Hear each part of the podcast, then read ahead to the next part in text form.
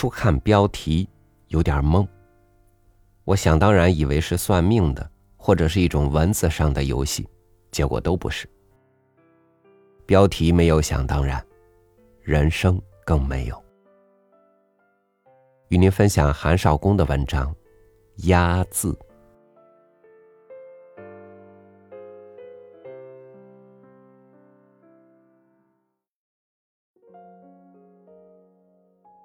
很多年后遇到奎元的时候，我已经不认识他了。他已成年，喉结很大，留着小胡子，穿着卷了边的西装，踏着翻了头的皮鞋，散发出洗发香波味儿，提着一个拉链拉不上了的黑皮包。他说：“他就是奎元，就是马兆清最小的满崽子，少公叔。”你怎么就不认识了呢？你看你这记性，哈哈哈！我花了很长的时间，才记起久远的一张童脸，与眼下这张陌生面孔核对出一两道相似的线条。我也认出了他出示的一封信。不错，是我写的，几年前写给富察的。谈一个关于语文的问题。他说他想念我，特地来城里找我的。我很惊奇，问他怎么能找到的。他说莫讲了，他一路找的好苦，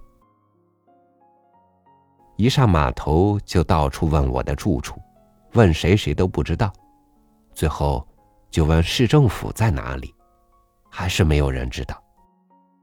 他火了，问省政府在哪里，这才有一个人给他指了个方向。我笑了。你找我就找我，找市政府和省政府做什么？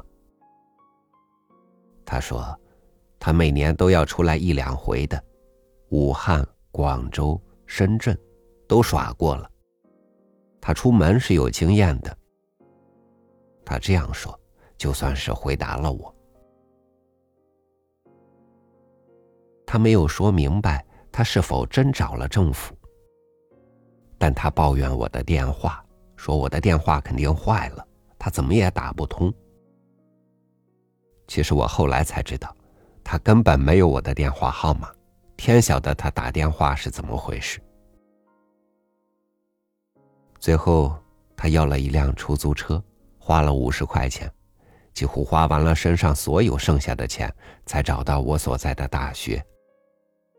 他不了解这里的车价，碰上不怀好意的司机，肯定要当冤大头被宰了一刀。当然没什么要紧，他从来视金钱为身外之物。总之，他联系了政府，也打了电话，坐了小车，做完了一个大人物该做的一切事情。才碰到我的一个熟人，由对方领着到了我家里。他说他不信找不到我，事情果然如此。不费吹灰之力就完成了长途奔袭、稳准正直捣我家的奇迹，而且带来了另一个我不认识的后生。现在好了，到家了，他脱下外衣和手表，脱鞋子和袜子。搓着脚上的汗泥，眼睛四下里溜，很惊讶。我既没有真皮沙发，没有直角平面大彩电，没有彩色喷塑墙面和情调调光射灯，以及镭射音响双声道卡拉 OK。他对都市的生活比我丰富的多。我说镭射音响的花销太大，一张碟就要四五十块钱。他纠正我的错误，说：“哪止呢？一张好的碟，少说也有一两百。”我说：“涨价了吗？”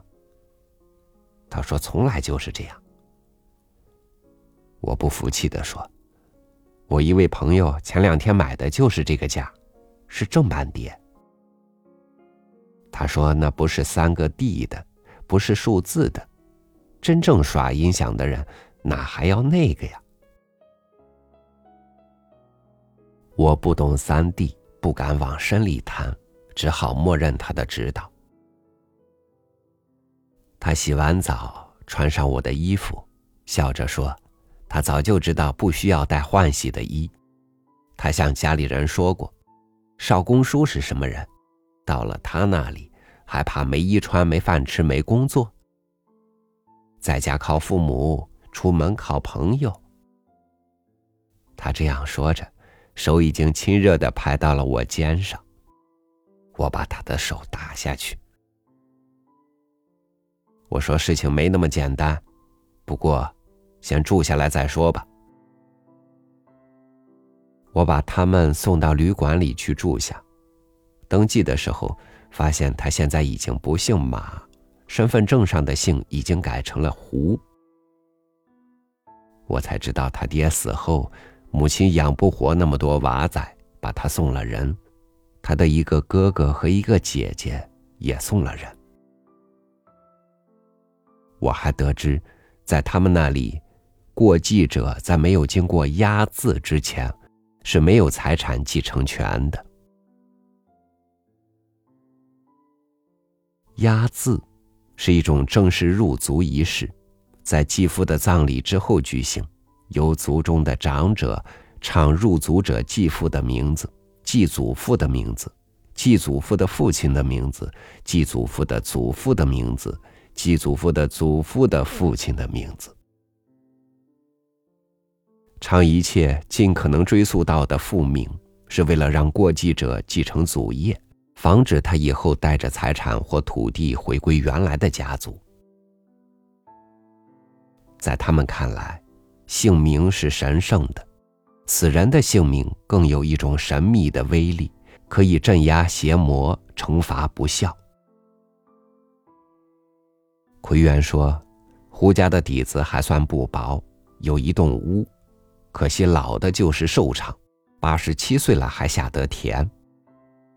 去年三月间发病卧床，又咳痰又咳血，看样子硬是差不多了，没想到。”他死着死着又活过来了，你说这是怎么回事？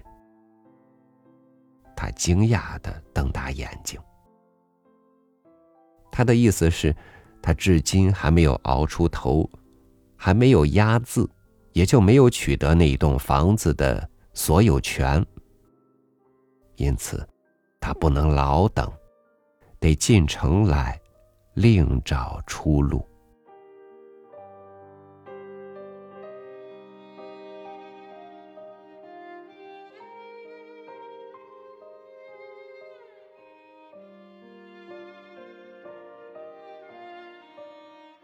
人就像是一个陀螺，抽少了就不转了，抽多了就飞了。适当的受力才能够稳步起舞。但别管压力还是阻力，受在身上的大小怎么控制呢？或许，也只能不断的调整自身承受的能力了吧。好，感谢您收听我的分享，我是朝宇，明天见。